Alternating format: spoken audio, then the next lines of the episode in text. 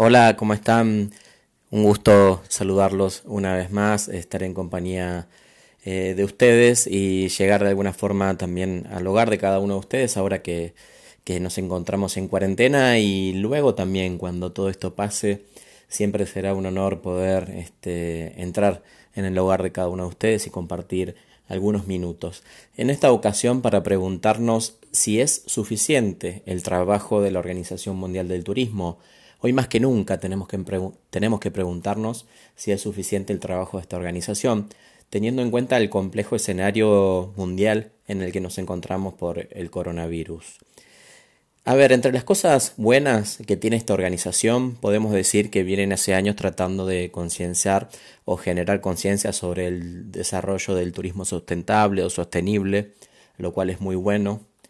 También este, tienen algunas líneas de trabajo en relación a erradicar el turismo sexual infantil. También excelente eso y creo que todavía deberían profundizar más allí.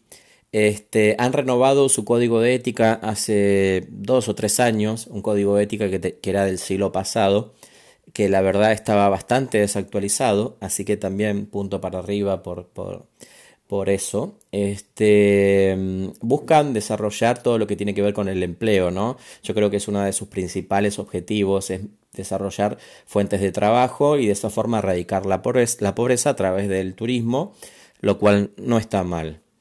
Este, y bueno, digamos, de alguna forma llevan décadas de trabajo. Recordemos que ellos están desde el año 1975 trabajando como parte de lo que es este, las organizaciones, la Organización de las Naciones Unidas. Este, entonces tienen un largo trabajo en el tiempo que se mantiene, lo cual también es algo positivo. Sin embargo, ellos, este, como países integrantes, solamente tienen no tienen a todos los países del mundo. Son poco más de 150 países que, los que adhieren a la Organización Mundial del Turismo. Por ejemplo, este, Estados Unidos, que es un país muy importante a nivel mundial, no forma parte de, la Organización Mundial del Turismo de la OMT. Sin embargo, em, estamos notando más que nunca que la OMT es una organización bastante pasiva, bastante burocrática cuyo trabajo se limita más a intenciones, a discursos, a recomendaciones, a consejos, pero que en la realidad no hay un trabajo específico, profundo, a partir de leyes o a partir de actividades directas con las comunidades. Eso no viene pasando y no está pasando ahora que el turismo de alguna forma está en pausa. Además, sus actividades están demasiado centradas en el turista, dejando de lado, digamos, las problemáticas de los trabajadores, los profesionales del turismo, los estudiantes, los idóneos y las comunidades locales. Recordemos que la definición de turismo de la OMT eh, dice que turismo son las actividades que realizan los turistas fuera de su lugar de residencia por un periodo superior a 24 horas e inferior a 365 días.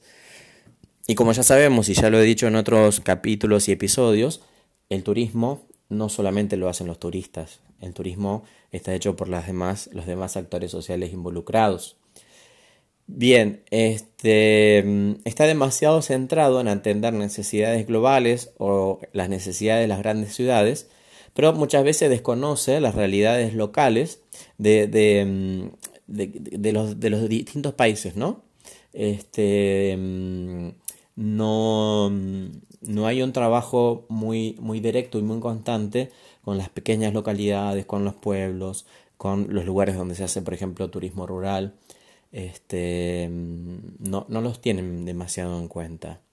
Y tienen poca vinculación además con otras organizaciones no gubernamentales.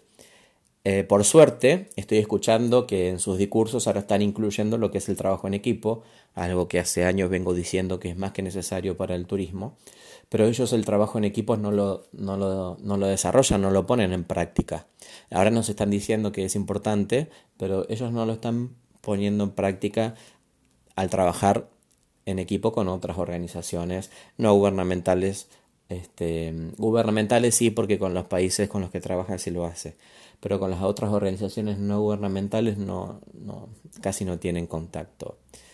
Em, sus asambleas generales se realizan con poca frecuencia y este, realmente no tienen en cuenta a las demás voces, ¿no? A lo que decíamos antes de los actores sociales, em, que no sean el gobierno o que no sean las empresas privadas, las grandes empresas privadas o monopolios. Ellos toman sus decisiones o hacen su, su trabajo sin escuchar demasiado a la mayoría de la población o sin lograr una diversificación en esas voces.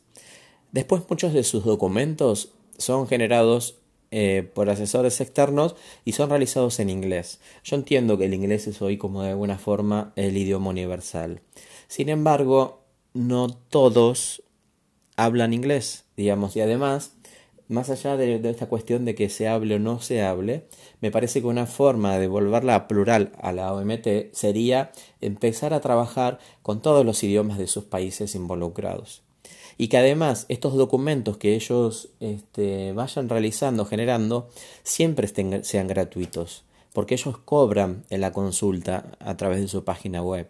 Recién ahora, por esto del coronavirus, han este, liberado sus documentos, que están en inglés, pero bueno, los han liberado para que la gente pueda consultarlos de forma gratuita. Pero recién ahora, y esto va a ser por un periodo limitado. Entonces yo creo que debería ser algo que permanezca en el tiempo.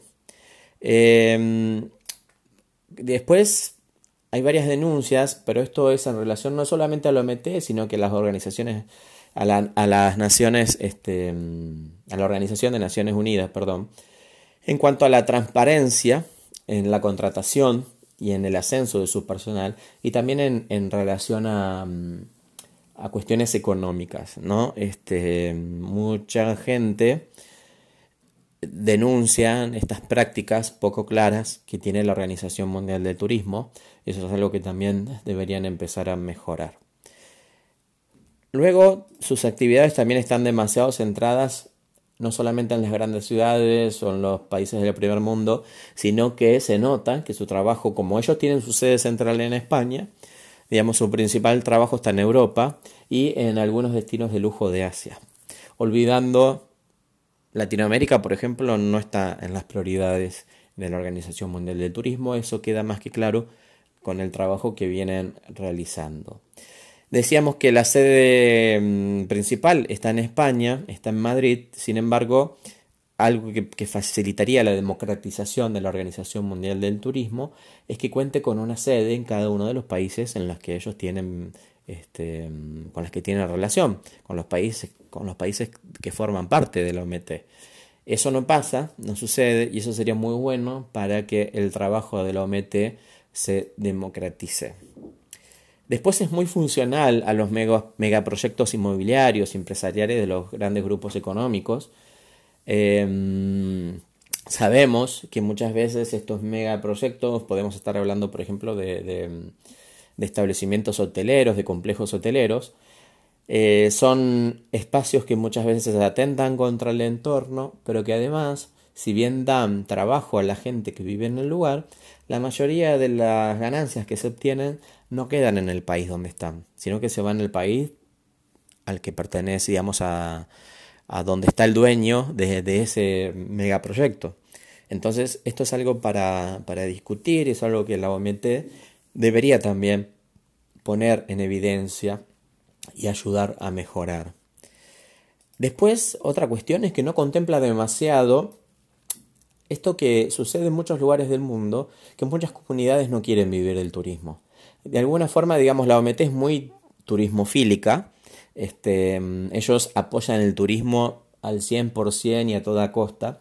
Y sabemos que el turismo no siempre es bueno y yo considero en lo personal y profesional que debemos respetar a aquellos sitios que no quieran vivir del turismo, porque el turismo no es la salvación ni de todos, ni, ni, ni nos asegura un bienestar absoluto a todos.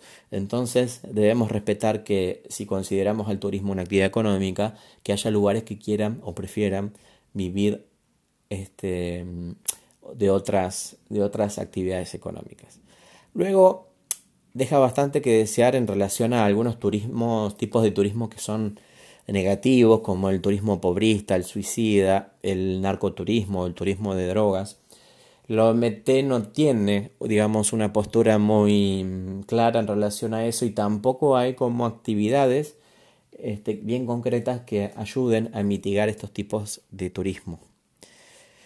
Luego, por otro lado, este, digamos, está muy el trabajo de la MT muy ligado al, a las decisiones gubernamentales, a la promoción del turismo eh, y, no, por ejemplo, penaliza a aquellos países que en pos del turismo realizan em, cosas que son contraproducentes, ¿no? Este, o que por, digamos, por el turismo son capaces de, de, de, cualquier tipo de lucro y este, mm, la OMT no, no solamente no denuncia, sino que no penaliza a aquellos países o aquellas personas que son capaces de hacer cualquier cosa por el turismo y que lo hacen y que sabemos que lo hacen y hay muchos ejemplos en el mundo donde se descuidan muchas cosas en pos del turismo. Y hay muchos negocios detrás de eso. Y la OMT realmente no está visibilizando eso y mucho menos lo está castigando. Obviamente la OMT no tiene poder de, em, de, de, policía, sí, quizás no de juez.